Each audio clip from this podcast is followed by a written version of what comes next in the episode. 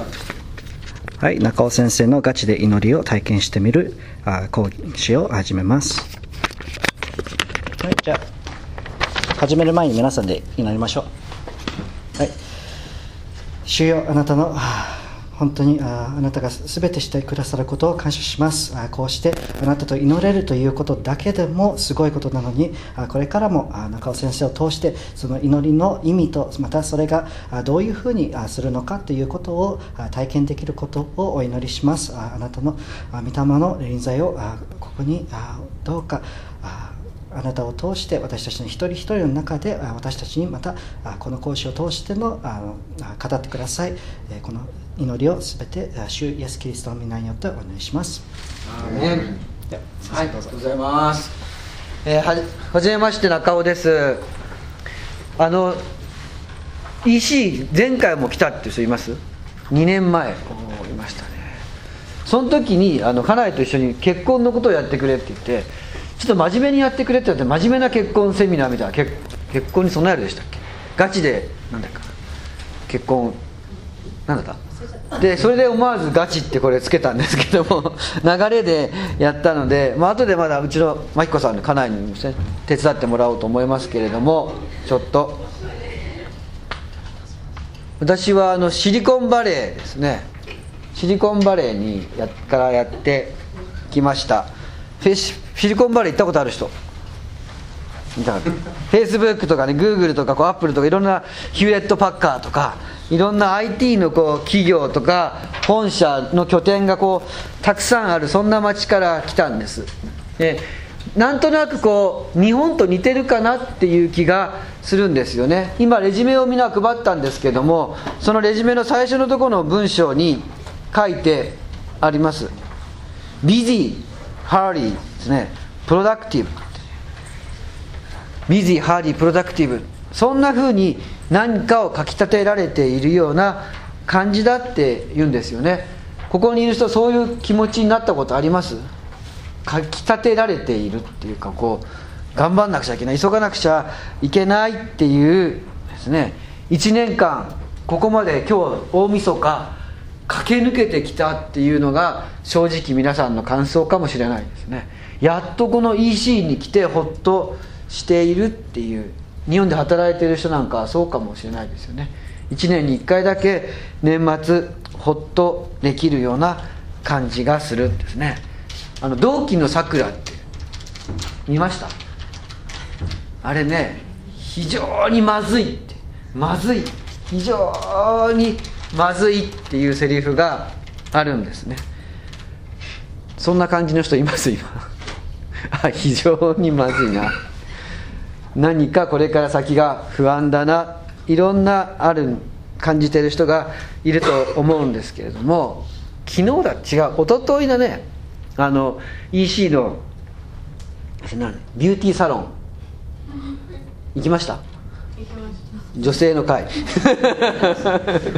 ューティークリニックビューティークリニック顔マスクをなんかお土産でもらったんだって話を噂話で聞いたんですけれどもですねビューティーサロンお肌非常にまずいって感じ。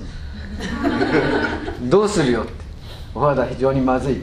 それはパックでしょ保湿パックをしないといけないですね。お肌非常にまずいって感じで必死に保湿パックをしてねきちっとずれないようにってね。今日いろんな人生こう非常にまずいなって感じてたらどうするかってね。保湿パック。あお祈りだなって思うんです。この保湿パックってどうします？これなんかこうきちんとピチャーっとちゃんとつけるようにするためのパックでしょ？上からね。水分がこう出ていかないようにパックでやっていくですね。親密性って言葉があります。神様と私たちがどれだけこう親密な関係にあるかピタってくっついている関係にあるかですね。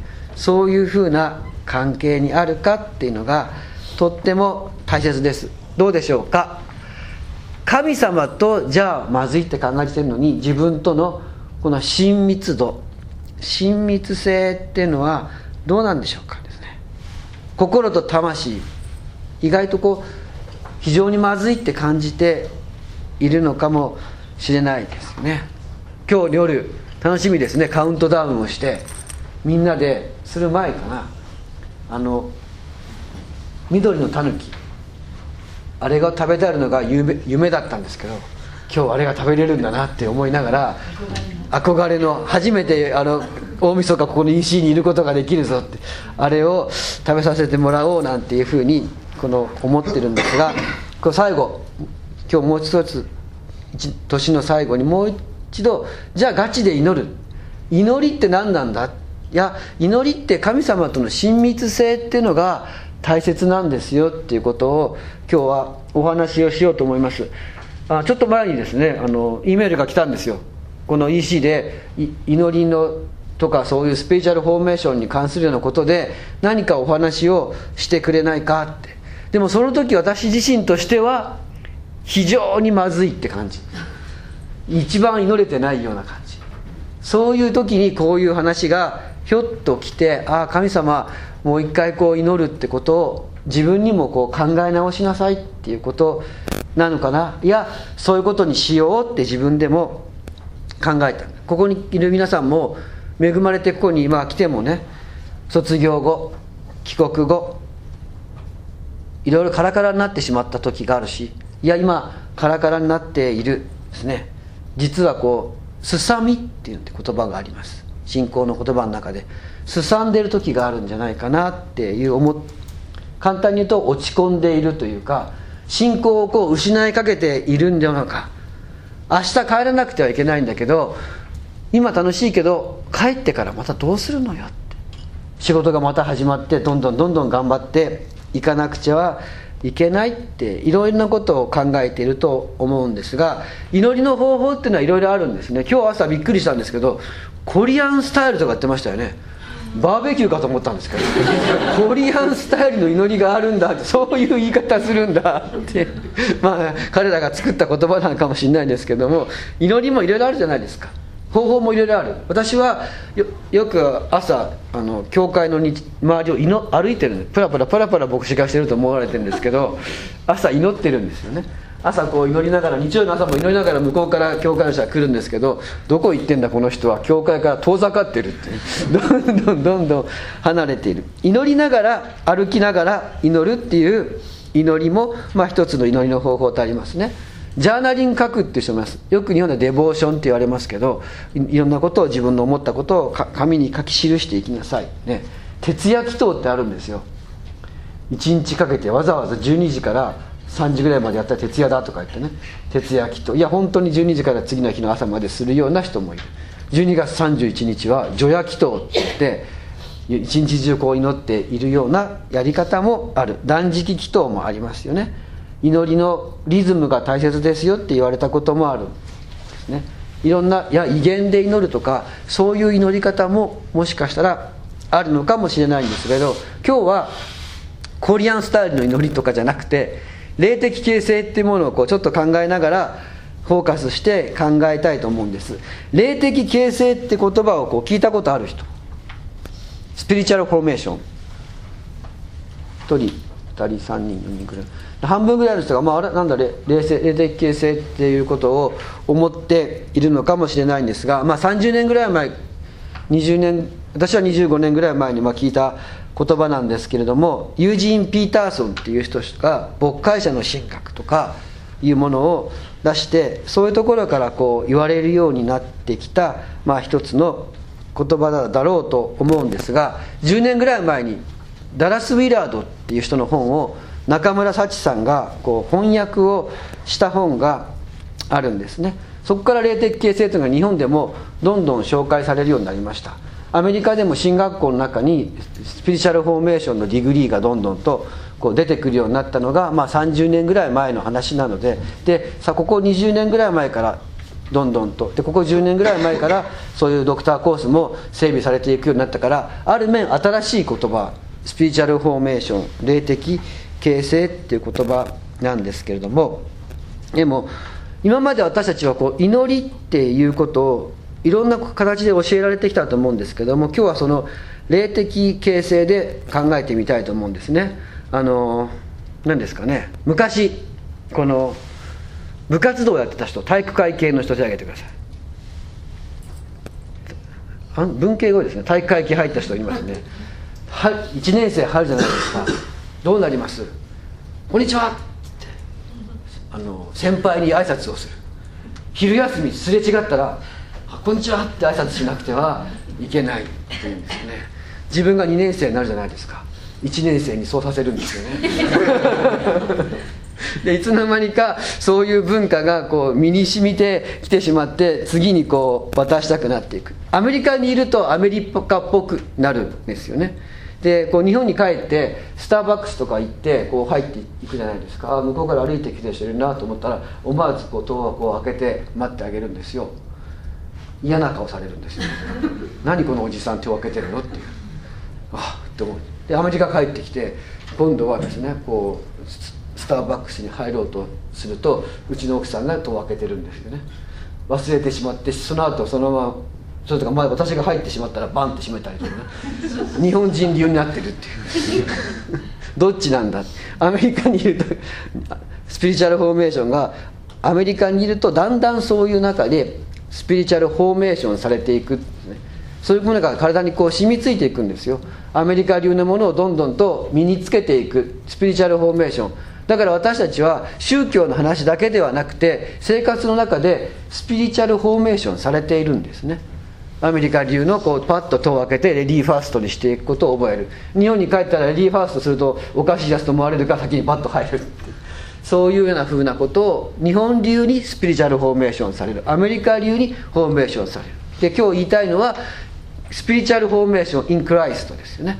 キリスト流に spiritual formation されていくっていうこと。これが一番大切でここのもとをきちんと spiritual formation されていたら応用力が効いた人生になっていくんじゃないかっていうことなんですよね。あのある時ですねあのそう LA からサンサンノゼに帰ろうとしたんですよ。車ずっと走って行ってたらもう渋滞にはまっちゃったんですよね。その時家に帰ったら12時間ぐらいかかった。なんかジュライホースかなんかの後の時ですね。大変もうヘトヘトになってあのマクドナルドっていうのがうちはインアンドラウドに行ったんですよ。そしたらマクドナルドから出てきたファミリーがいたのね。お母さんのくたくたなお母さんがいてお兄ちゃんと妹がいたんですね。お兄ちゃんがねもうくたくたのお母さんの横でこう手引っ張られて手一緒に歩きながらこうやってねハッピーミールをね回してるんですよ。くりくりくりくりくりくりくり回してんの。あ絶対やるなと思ったんですよね。だその瞬間バシッって中がザーンと出てですねあーんって泣いたらお母さんからあーって怒られちゃうんです。で横にいた妹が「はい」ってお兄ちゃんに渡したの。自分のハッピーミル「どうぞ」って渡したやるなこの子と思った。んで同時に大体兄貴ってこんなもんだなと思って。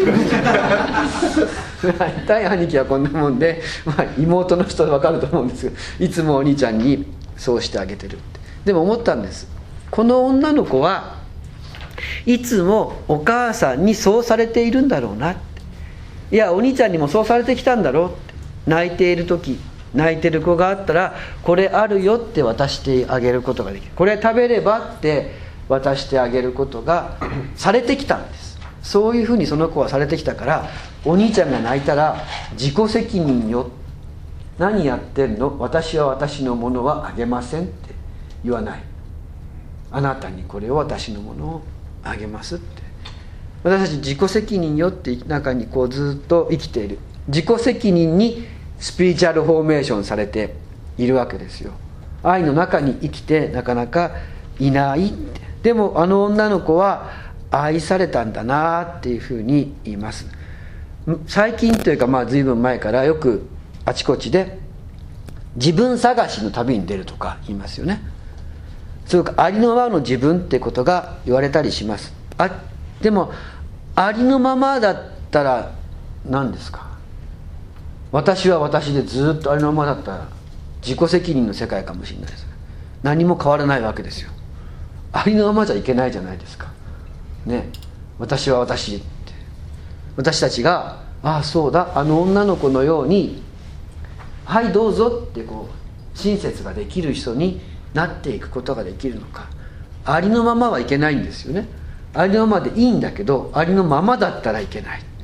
私たちがあれを渡してあげることができる人に変わっていくための方法は何なのかっていうのがスピリチュアルフォーメーション。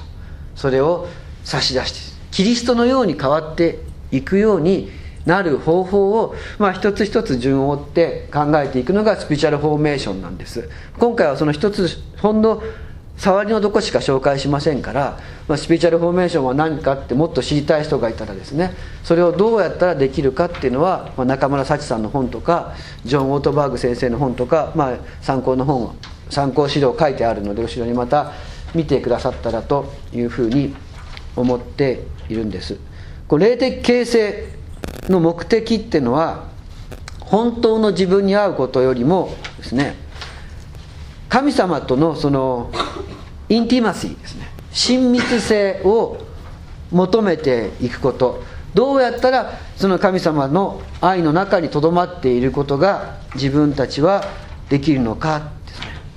もう一つ違った言い方をすると自分の人生の中で何を学んで何を身につけたかっていうことよりも精霊が働くスペースを作ってあげるっていう作業をしていくんですよね。いろんなものをどんどんこう身につけて積み上げていくんじゃなくてここに神様が仕事をしてくれる場所そういう場所を作っていく。そういうことを大切にしたいと思っているんです。ね。祈りって言った時に、ね、ガチで祈るって言ったからここでガーってコリアンスタイル祈り会があるのかなって思って来た人たちもいるかもしれない。よし祈ろうって思った人たちがいたら、まあ、家に帰って祈ってください、まあ後でまあ祈る時間を取ろうとは思うんですけども今日言いたいのはこう祈るっていうのは実は神様が働くスペースを作っていることになるんだっていうことですよね。祈ることによってそこにスペース作っていく。祈りは呪文とかマジックワードでは全然ないんですよですね。いろんなマジックワードを覚えていくことでもないんですね。祈りはですね。あの聖書の言葉があるでしょ？御霊が取りなしてくださるんだって。御霊自ら取りなしているんだって。あ神様は私たちが祈る前から私たちのことを知っていてくださる方なんだって聖書は書いてあるじゃないですか。だから祈らなかったから何かがもらえないとかいうことはないわけですね。神様は私たちを祈る前から知っていてくれるんですよ。でも私たちに必要なことはこの神様の働くスペースを作っていくことが大切。それが祈りであって親密性ですよね。あの顔面パックなんていうか知らない美容パック 顔面パック。あれペタッと貼っていくってね。あ祈りの親密さ祈りの場に出ていくっていうことかもしれませんですね。今日はちょっとそこにレジュメのところに2つの祈りの例がまず最初に書かれてあるというふうに思うんですよね。祈りのタイプってこう実はいろいろまあってあのーそういうタイプ2つそこにあってっていうそれはまあ皆さんが後でまあ読んでみておいてくださったらと思うんですけども、ね、ユダヤ人向け違法人向けってそういう観点から祈りもこう変わってきているんだなっていうふうなそこの祈りが書かれてあります。でも祈るって言った時に私たちの祈りの姿勢の中祈りの姿の中で皆さん方がこう祈る姿ってどういう姿だと思いますイメージすると。手を合わせる、ね、手を組む。手を合わせて手を組むっていうこの動作は無防備になる動作なんですよ。こうやってたら殴られてきたら抵抗できないじゃないですか。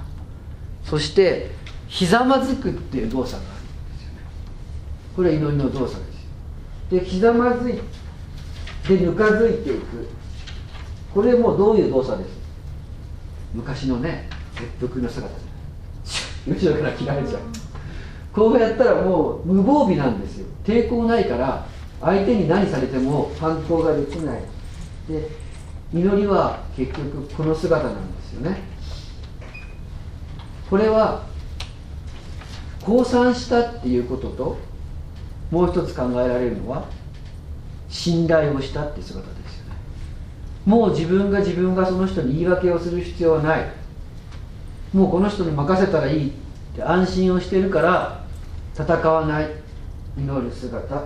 ひざまずいていく。祈るっていうのは信頼を私たちの中で与えてくれます。その祈りの中の力って次のページに書いてあるんですけどもこう信頼をする中で何がこの起こってくるんでしょうか？そうやって祈る中に祈りの中で一番ですね。静かな主の語りかけを受け取ることができるんですね。ね。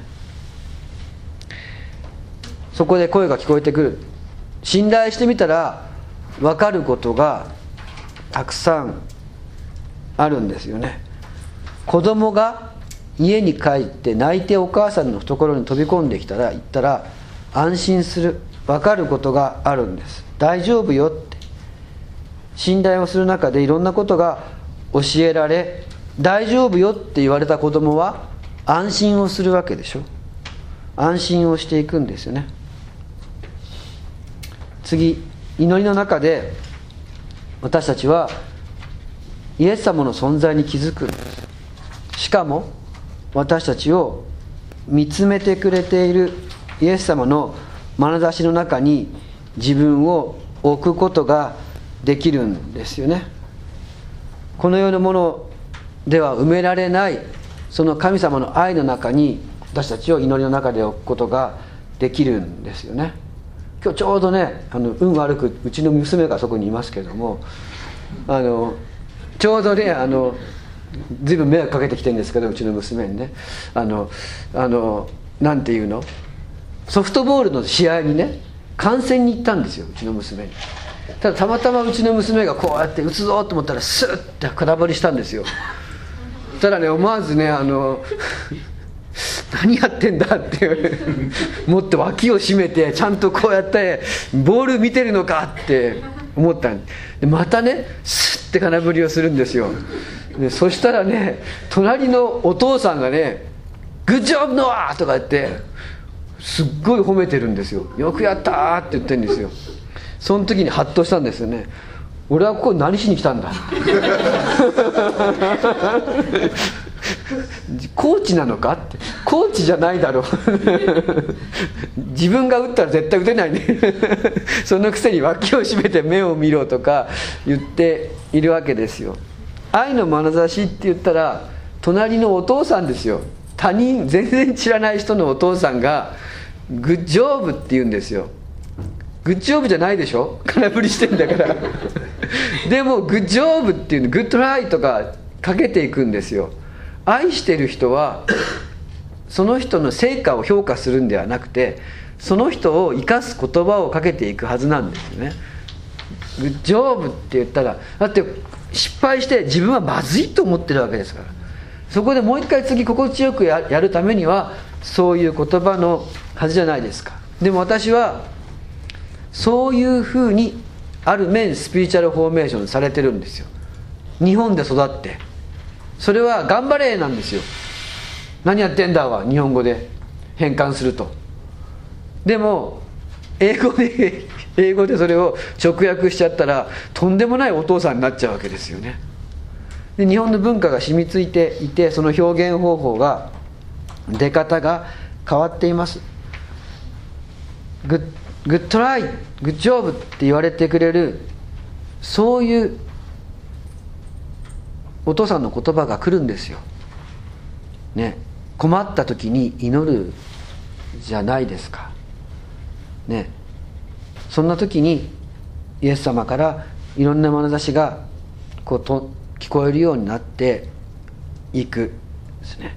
それがイエス様に出会っていくことができる。祈りの中で私を見つめてくれるイエス様をどんどんどんどん知ることができていきああそうだってグッドライって言われたんだったなグッドライって言うことができる人に変わっていくんですよ「はいお兄ちゃんこれ」ってあげることができる人に変えられていくんですよね。祈りの中で3番心が変えられて導きを受けることができるんです。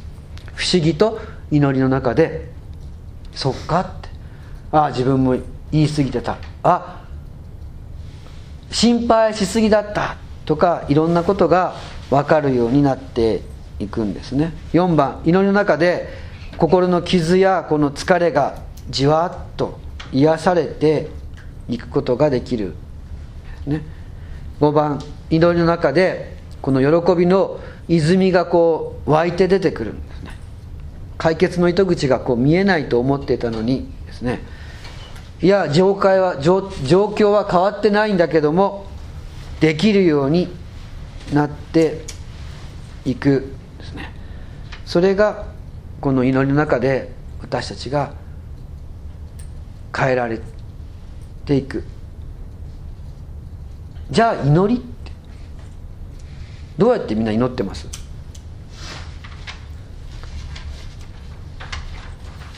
聖書はどうやって祈れってこう言ったんでしたっけね。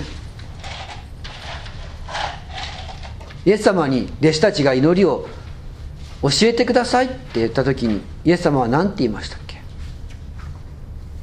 主の祈りを教えたんですよどう祈ればいいのか分かりませんって言ったら主の祈りを祈りなさいってイエス様は教えてくれたわけなんですよね。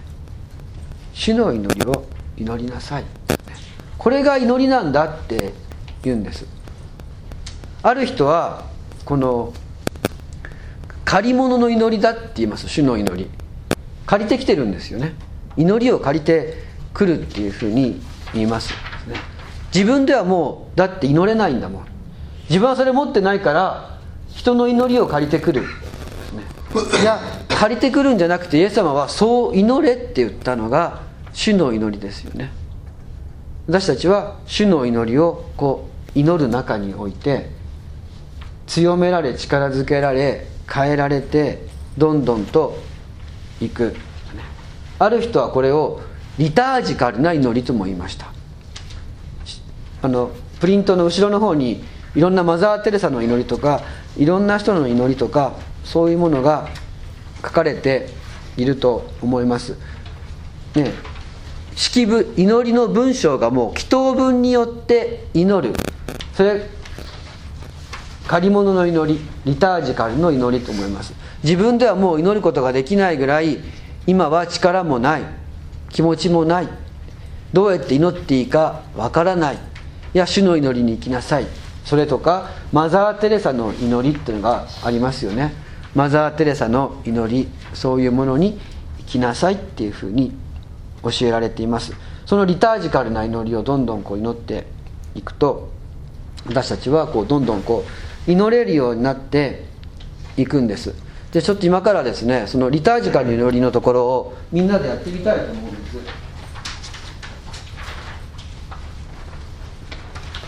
え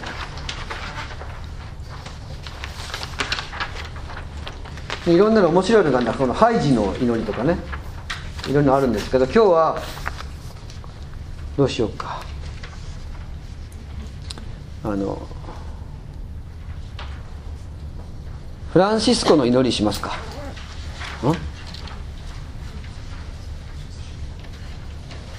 マザー・テレサにする解放したい人がいる。疲れてるからマザー・テレサしましょうかじゃあ。解放の祈りって。まあその祈る前にちょっといろんなことをお話をしたいと思うんですけれどもこの今回のテーマは何でしたっけ？トラストでしょトラスト。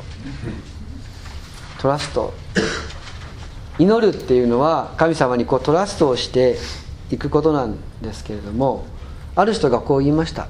トラストするってどういうことなんだろうかって。いや私たちの生き方そのものがまあ祈りになっていくんですけどもある人が言いました。空中ブランコ。乗って向こうにシューって行って次の向こうの人にパッとこう取ってもらうっていう空中ブランコ。それを成功させる秘訣は何なんだろうか。相手をトラストするしか成功することはないらしいんです。なぜかって言ったら空中ブランコは自分で掴みに行ったら掴めないんですって。相手に掴んでもらわないと空中ブランコを成功させていくことができない。祈りも同じですね。神様に掴んでもらうっていうことがないと祈りを成功させることができない。空中ブランコの大切なことは手をまっすぐ伸ばすことなんですって。私たちの人生の中で祈れないことが起きてくる。いや祈ってもダメだろうと思ってくることが起きてくる。祈りたくないって思いがあるんです。その時に手をまっすぐ伸ばしていく行為っていうのが祈る行為なんですよ言われました。自分で掴みに行こうとしてませんか？私たちは。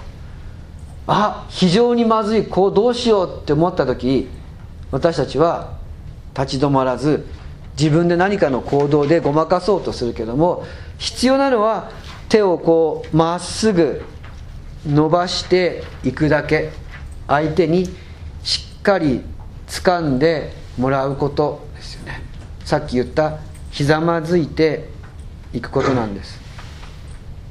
エル・グレコっていう人が羊飼いの礼拝って絵を描きました。知ってます？今日持ってくるはずが持ってきてないんですけどもよね。羊飼いがいる周りにいるんです。イエス様がポツンといるんですよね。そこに小さなイエス様から光がバーッとこう溢れ出していく中にエル・グレゴが自分の笑顔姿素顔姿じゃない姿を描いた。それはひざまずく自分。大男が小さな赤ちゃんの前にひざまずいているんですね。ひざまずく時はつまずく時はひざまずく時。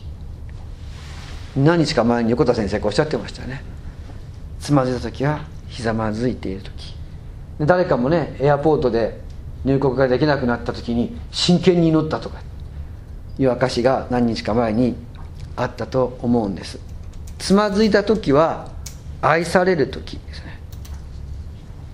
いやつまずく前から実は私たちを愛してくれていた人がいたんだなってさらに思い出してください。今。私たちはつまずいたらあ祈れる先があるんだな。あつまずいたら私を受け止めてくれる先があるんだな。それが私たちが祈る先ですよね。私たちは誰に対して祈ってるんでしょうか。私がつまずく前からこれをこうした方がいいよああした方がいいよこうすると危ないからねって言ってくれたお母さんがいたでしょこれをすればいいよって支えてくれた人たちがいたじゃないですか。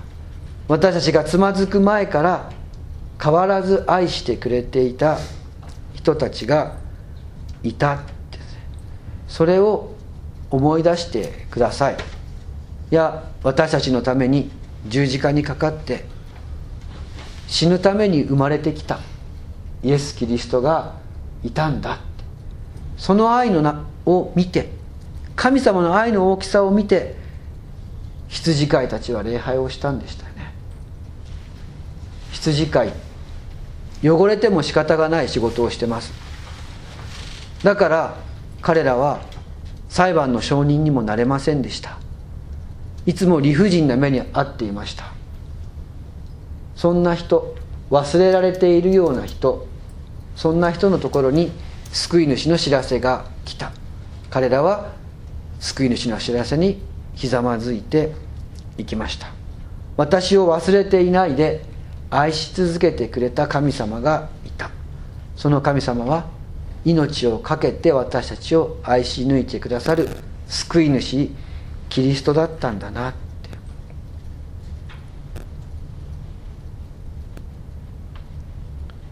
いやなかなか私たちは祈れないっていうふうに思うかもしれません。ひざまずけないって思うかもしれません。そんな時借り物の祈りをするんですよね。祈祷文の祈りをしていくんです。どうやったら私たちが祈れるようになるんでしょうか。聖書は私たちにいや実会は私たちに安息日を覚えてこれを生とせよって言われたでしょ。今ある仕事を止めなければいけないんです。どうして安息日を覚えてこれを生とせよって言ったか知ってますか？イスラエルの人たちは奴隷でした。奴隷は休みがありません。ただ働き続けていって死んだらそれで終わりじゃないですか。イスラエルの人が奴隷から解放されて自由に生きるようになりました。そこで神様が実戒を与えて安息日を覚えなさいって立ち止まるんだよって教えてくれてるんですよね。私たちも安息日を覚えなければいや立ち止まることを覚えなければあ定期的に朝祈ることを覚えなければ主の祈りに帰っていくことを覚えなければ私たちはいつの間にか奴隷になっているんですよね。奴隷は自由がないわけです。私たちはいつまでも奴隷で生きていくんでしょうか。私たちには自由が与えられている。要するに愛されているんです。神様から。園のもの何でも食べていいよって言われたんですよね。神様は私たちを愛してくれているんです。でも立ち止まらなかったら私たちはまた奴隷のように働いてしまって神様のことがなかなか思い出されていきません。祈れない。当たり前なんです。私たちはそういうふうに生きてきたから。その時は主の祈りをしなさいって教えてくれます。これを祈りなさいって言いました。いやいろんなマザー・テレサの祈り一つ一つを祈っていきなさい。止まって立ち止まってひざまずいて信頼をして祈ってみるとどんどんどんどん信頼されるようになっていくんですよね。あ大丈夫なんだって。ここに帰ってくればいいんだなってことが分かるようになります。一回今マザー・テレサの祈りをみんなでしましょう。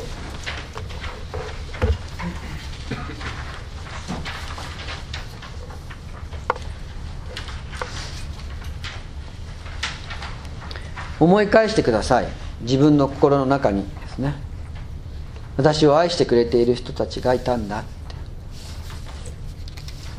私が転ぶ前から準備をして大丈夫かって用意してくれてる人がいたんだあイエス様は私のために十字架にかかるために生まれて来られたんだって思いながら。みんなでじゃあ一緒にゆっくり読んでいきましょうか。イエスよ。一緒に。イエスよ。私を解放してください。愛されたいという思いから評価されたいという思いから重んじられたいという思いから褒められたいという思いから好まれたいという思いから相談されたいという思いからたいという思いから有名になりたいという思いから侮辱されることへの恐れから見下されることへの恐れから非難される苦しみへの恐れから中傷されることへの恐れから忘れられることへの恐れから誤解されることへの恐れからからかわれることへの恐れから疑われることへの恐れから。じゃあ今度は自分たち一人一人で口に出してもいいです。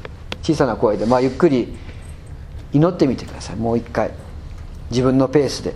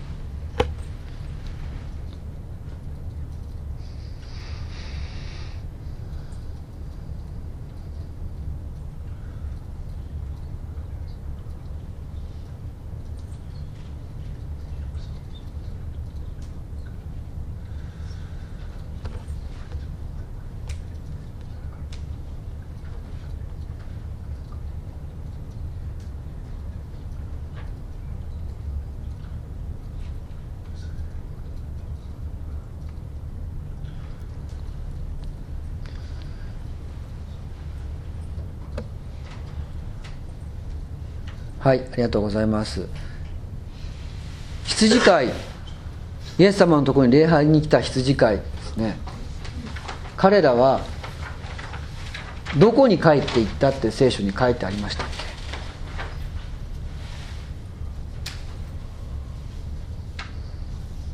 元の羊のとこに帰っていったんですよね。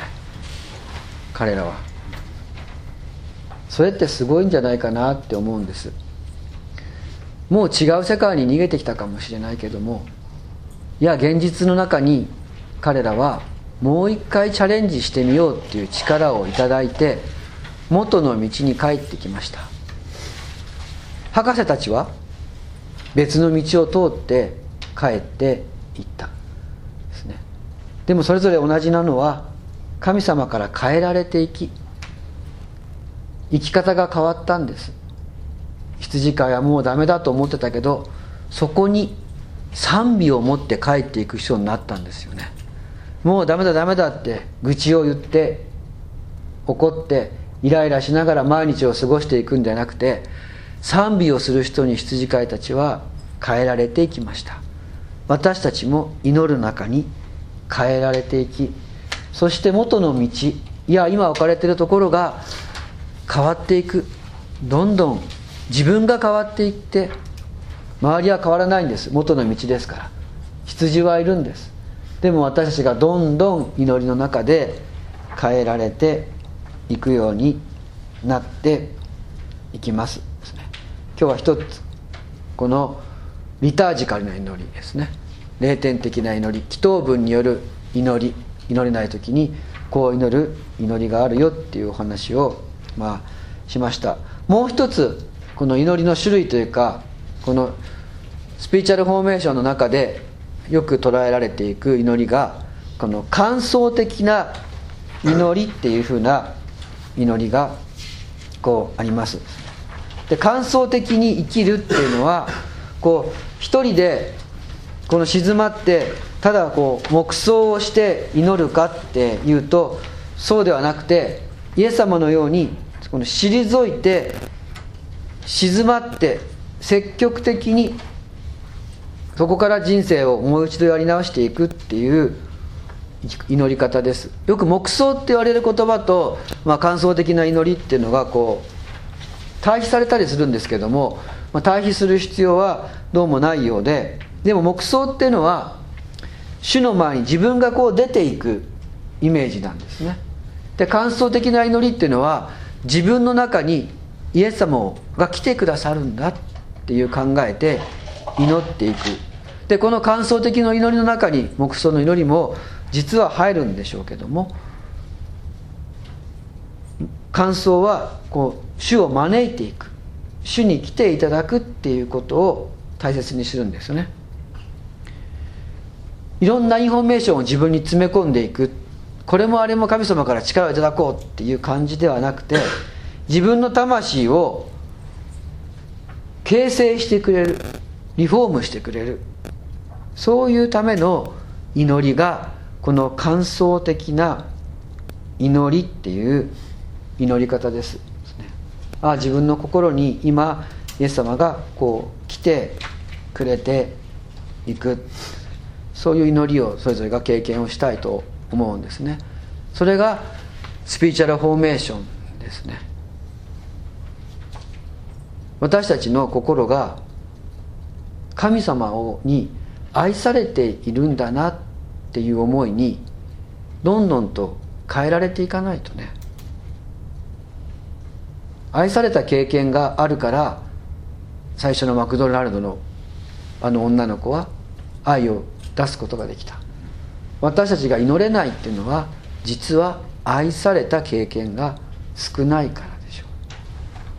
その愛された経験を心の中に入れていく時が感想的な祈りをして自分の魂をどんどんとリフォームしていく時の祈りですね。実はこれが一番大切で祈ることっていうのは神様との親密性を作ること。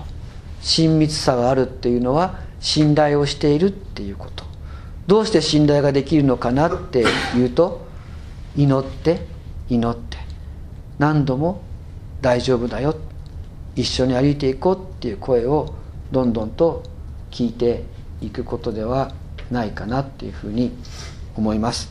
今日は最後にですねあの私の家内真紀子さんにちょっと登場してきてもらってこの感想的な祈りっていうのをちょっとリードしてもらおうと思うんです。感想的な祈りの中でのまあ祈る方法の一部分のことだと思うんですけどもみんなでリードしてこの自分の心の内側に神様の臨在をこうもう一回いただいていくひとときをいただくことをしたしていただこうと思ってるんですね。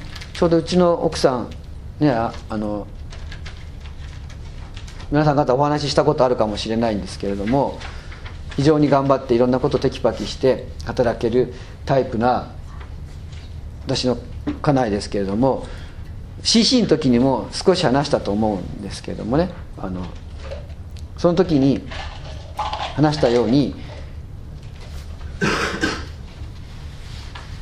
今の住んでるシリコンバレー非常に忙しい地域にいるんですよ。みんなが忙しいように見える。で自分も忙しい中にいるように見える。でそういう中で少し心がもう燃え尽きるような思いになって人とも会えない対人的に疲れてしまった適応障害っていうような心の痛みの中にあった時があったんですよね。そういう中で彼女がこの感想的な祈りをすることでああ神様に愛されているって思いをもう一度つかみ直してですね今もその祈りに支えそういう神様の存在に支えられて毎日をこう歩んでいるです。そういう中で見つけた教えられた祈り方をちょっと皆さん方に紹介をしたいと思っているので私がするよりもうちの奥さんにやってもらった方がいいなと思ってちょっと出てきてやってください。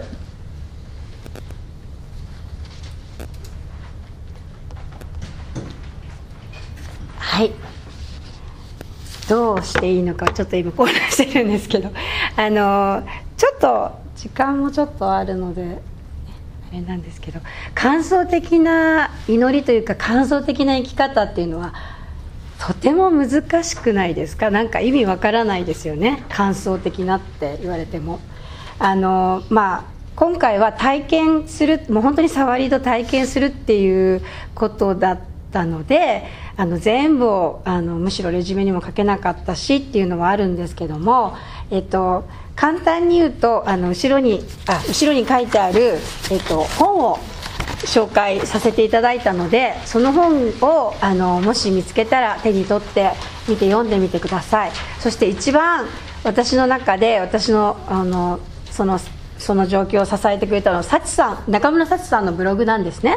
中村幸さんのブログを見ていただくともうずいぶん長いずいぶん前からそのことをいろんな形であの詳しく書いてくださっているのであのやり方とかその時感じたこととかそういうものを書いてくださってるのでぜひ、えっと、ミルトスの木陰でしたっけ？すいません。ミルトス中村幸って検索したら出てきます。あのそれをちょっと読んでいただくといろいろなことが具体的に書いてあると思います。今回この時間の中にはそれがお伝えすることができなかったので。であのそうですね。感想的な祈りっていうとまず私がそれを勧められてというか教えられて始めた時には正直言って全く何が何だか分かりませんでした。なんかスピリチュアルな瞑想みたいなやっぱりとそのよく区別がつかなかったのとあとまあとにかく黙って私はどちらかというと韓国系の祈りのタイプだったので なんかどうどうなのか分からないですけどあの自分の願いを神様に伝えるっていうことをすごくやっぱりあのそういうふうに育ってきたので自分の信仰体系が。だからあのお祈りするっていうタイプだったんですけれども黙ってとにかくあの神様の声を聞くと言っても何か答えを期待するわけでもなくあの中村幸さんがよく言われるんですけど皆さんここに来て何かを得ようと思わないでください。まず神様の前にただ存在する神様のがここにいてくださるっていうことをあの体験してくださいっておっしゃるんですね。その時に私たちが何か持ってて今日は絶対にこういう御言葉をもらおうとか私のこれからの指針をもらおうとかっていうふうに思ったりしてるとそれがもうあるんで手放せなくて、うん、あの全然祈りにならなくなるんですね。あの今さっき言っていただいたように神様を招くっていうもうですからただ私たちはただ黙っている。だけなんですけどあの、えっと、サチさんがよくされるのは、えっとですね、皆さんじゃあ、えっと、座っている中で椅子で あの手のひらを前に膝の前に私はあのこういう方もいるんですけど私はあの横着って分かりますか？あの ここにここにも置いといても重力に任せて。その方がすごく安心するんです。なのでまあちょっとこう肩幅ぐらいに開いてそしてこういうふうに手を置いてそしてもうただあの神様だけを思う、まあ、本当にそういうシンプルなんです。でシンプルだということは難しいですよね。まずそうする間に今していただくけれどもまず黙っていると何かの音が聞こえてきて自分のチューニングがそこに行く。そして自分のお腹がくるくる鳴り出しすることとかが隣の人とかが気になってくる。あとこんなことしてるんだったらさっき洗濯機のスイッチ入れてくればよかったとか思う。そういう気持ちがどんどん出てきますよね。でそれがやっぱり私たちのあのそういうふうにフォーメーションされてるので無駄は絶対いけないっていうふうに思う。つまり神様と出会うってことさえももう自分のなんかこうプライオリティの中にはないんですよね私たちの生活の中に。それをあえて、えっとまあ、リズムと言いますけれどもそういうリズムを自分の生活の中に入れてみるっていうことをあの、まあ、この時を境にあのすごく難しいと思うんです沈黙するとかって。沈黙って嫌ですよね。ね。でも沈黙の中に神様に出会うっていうことすごく大切。特にさっきあの主人が言ってくれたんですけど私が3ヶ月間家から突然出れなくなった時があったんですね。あのあ皆さん私のことよくわからないかもしれないけど基本的にま明るいタイプのあの周りの人とこうとりあえずこう話せる人なんですけどもあの家から一歩も出れなくなってしまった時にということがありました。自分の意思ではなく教会の礼拝堂に入っていけない。今度家から出れない。そういう自分の中では神様からもうポーズをいただいた時。で本当に今思えばその3ヶ月間に私は神様に本当の意味で出会ったっていうことがあの今あの今日私の、ね、証の時間じゃないです。すみません。もうやめますけども。あの本当に神様に出会うことができた。もちろんあの高校生の時に救われてますので神様と共に歩んできたんですけれども何でしょうね皆さんクリスチャンじゃない方もいるかもしれないけど神様と出会うってどういうことかなって思いますよね。もしかしたら今日この時間に神様と出会うってどういうことだろうっていうことを考えるだけでもいいかもしれません。でもあの何にも考えないで神様ってもうそれだけでもいいかもしれません。でもそんなことしたことあんまりないじゃないですか。あの祈るって言ったらとりあえずもう何々何々って祈らなきゃいけないっていうことしか私たちは教えられてこなかったのであの祈りの祈祷課題を上からこうずっと祈っていくあ祈ったっていう思いとか何時にいつも私は起きて祈るこれが私の祈りのスタイルっていうのがあったと思うんです。でもあの感想的な祈りっていうのを私具体的にはそのブログとかを読んでくださいあのミスタさんの。あの具体的にはここでちゃんと言えないんですけども本当にその神様の前に出て行って黙想するもしくは神様を本当に迎え入れる。私は、えっと、言葉では精霊という存在に対してあの神様精霊様どうぞ私の心の中に来てください。あのクリスマスあのアドベントの時期を過ごしたから皆さんも気持ち的にそういう祈りもあったと思うんですけど私のもういろんなことでいっぱいになっている心の中に今ほんの少しだけれどもスペースを空けますのでそこにあなたをお迎えします。というような祈りですね。それをあのしてそれを自分の中のリズムとして一日前に続けていったりしていくと本当にその中で少しずつですけど自分の中の心にスペースが空いていってそこで精霊様が働いてくださるっていうことを実際体験する。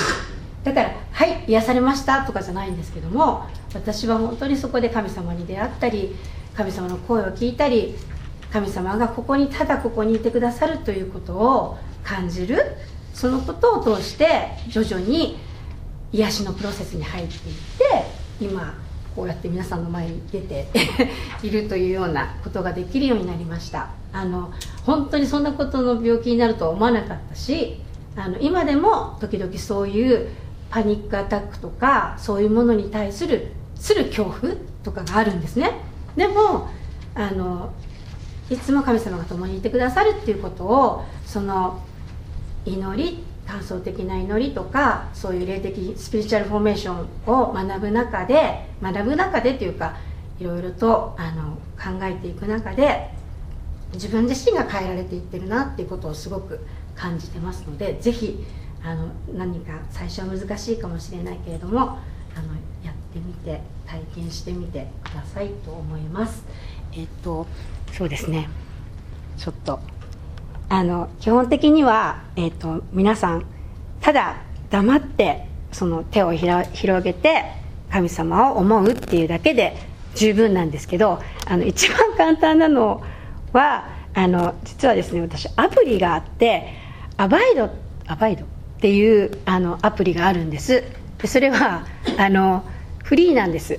でいろいろなうーんあのもっともっと深いものが欲しいとなるとお,、ね、お値段がかかりますけれどもフリーなのでそれをあの YouTube でも検索すると多分出てたりして音楽が流れてたりとかするんですけどこれはあの朝毎日私のところに送ってきてあのデイリーメディテーションっていう感じで2分だけだとタダでちょっとその祈りを導いてくれるっていう英語なんですけどねそのパターンになっているのであの神様とのインティマシーをあの深めたいと思った時にあこういうふうに祈るんだ。こういうふうに考えたらいいんだっていうことがあの全然わからないのでそういうことをやってみたりしていくとあのさっきのリター時間の祈りと同じようにあのヘルプになるんじゃないかなと思います。で今日はただそこにあるあの音楽を流しますのであ本当に今もうあの皆さん目を閉じていただいて時間はあのそうですね。目を閉じていただいてあこれだと声が出ちゃうかな。あのそうですね。目を閉じていただいてあのただ黙ってあごめんなさい。これこういう感じになるんですけど。もう使い方が分かんないんだよねどうしようあどうしよう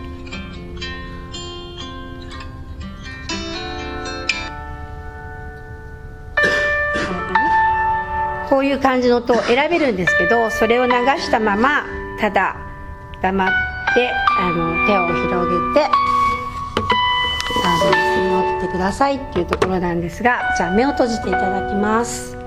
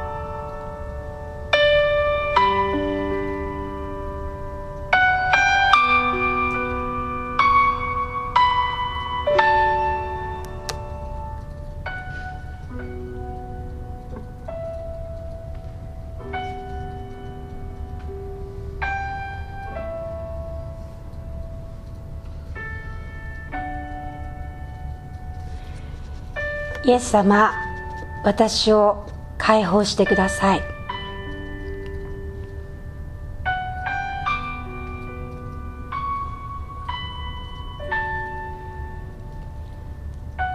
愛されたいという思いから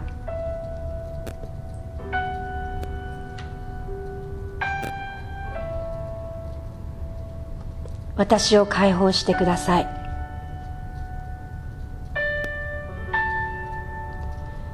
評価されたいという思いから。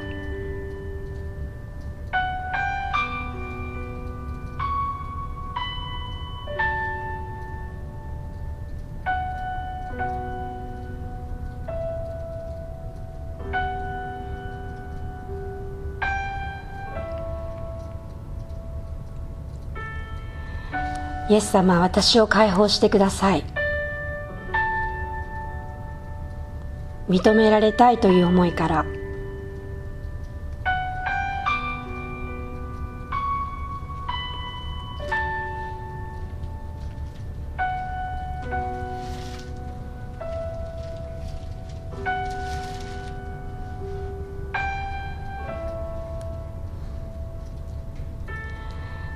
イエス様私を解放してください。見下されることへの恐れから。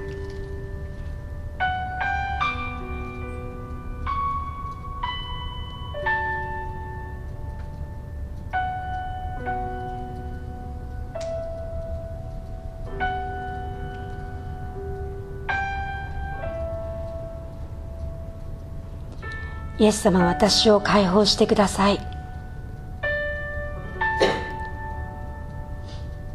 忘れられることへの恐れから。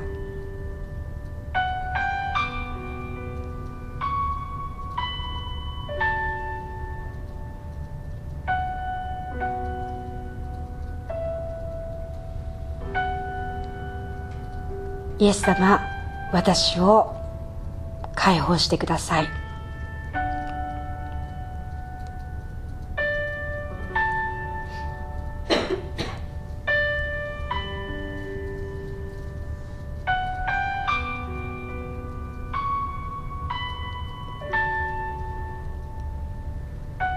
この一年たくさんのことが出来事が起こりました。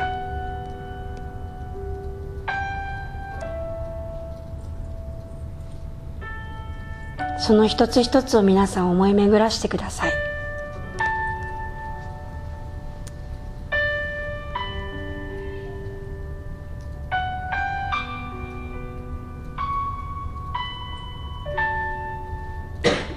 もう一度手のひらにこの一年のさまざまなことを置いてみてください。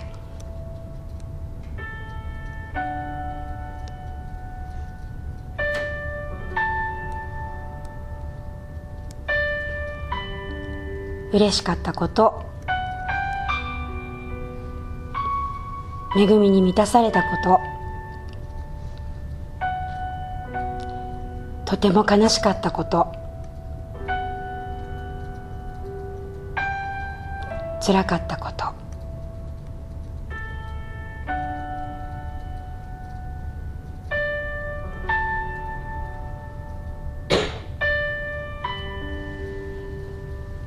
全部を。あなたが共にいて。見ていてくださったことを感謝します。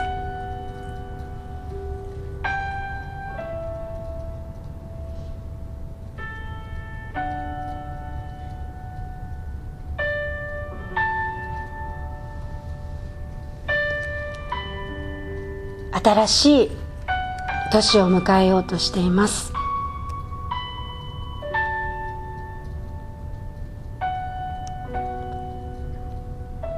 この一年共に歩んでくださったあなたがさらにもっと親しい存在として私と共にいてください。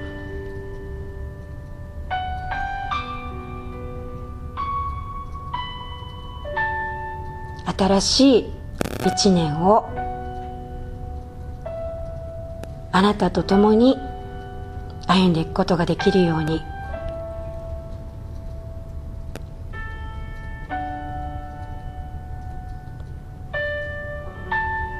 私の心にあなたの愛を今いっぱいに注いでください。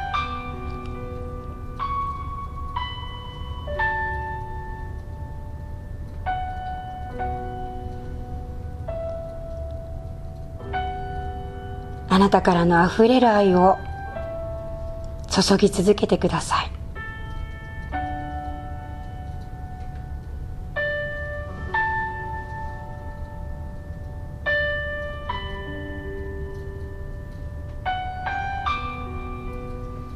そしていつかあなたからいただいた愛をほんの少しでも目の前にいる人に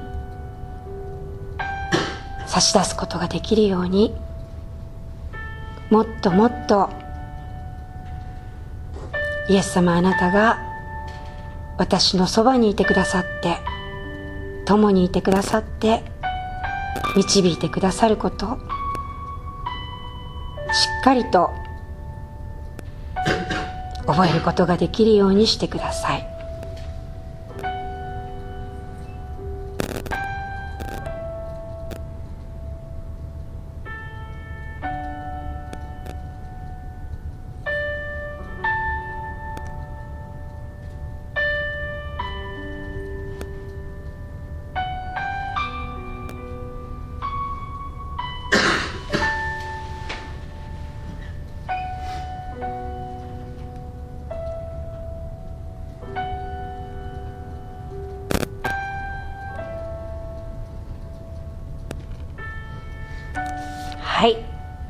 こんな感じでですね。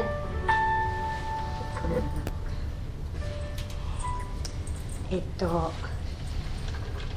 何かのガイダンスが必要な場合はこういうものを使ってやるとかあのいろいろな方法があると思うんです。でもただただあの、うん、どこででも できると思うのであの神様に心を向けてお祈りをするというような時を持ってくださったらと思います。はい。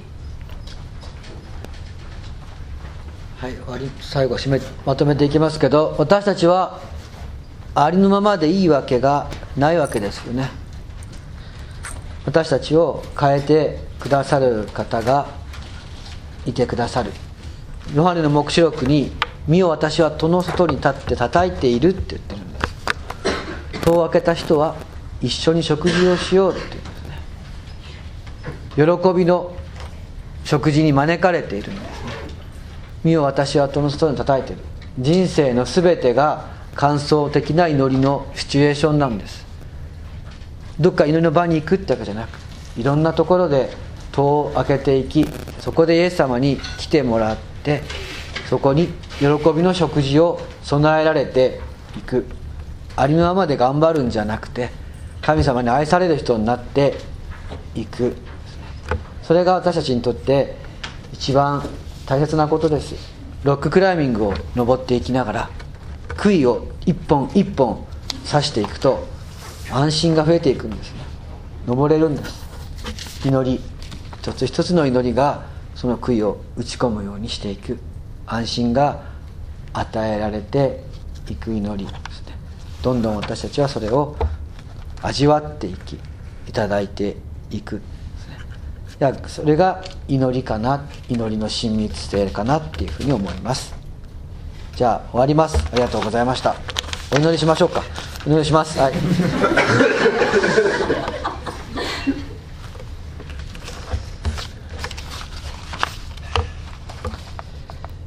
天の神様感謝をします。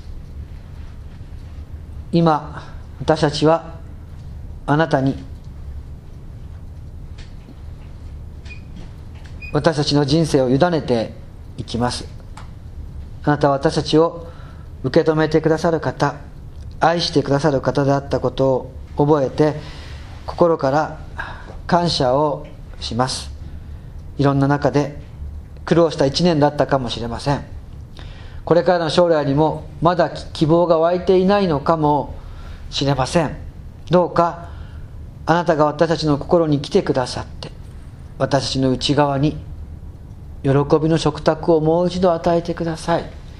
希望にあふれていく力を私たちに満たしてくださることをお願いします。いろんなとらわれから解放してください。そして自分の人生を生き生きと喜びを持って生きていくことができるように導いてくださることをお願いします。ひたすらにあなたに求めます。あなたを呼び求めます。私たちをしっかり捕まえ抱きしめてください。イエス様の皆によって祈ります。アーメン。はいありがとうございました。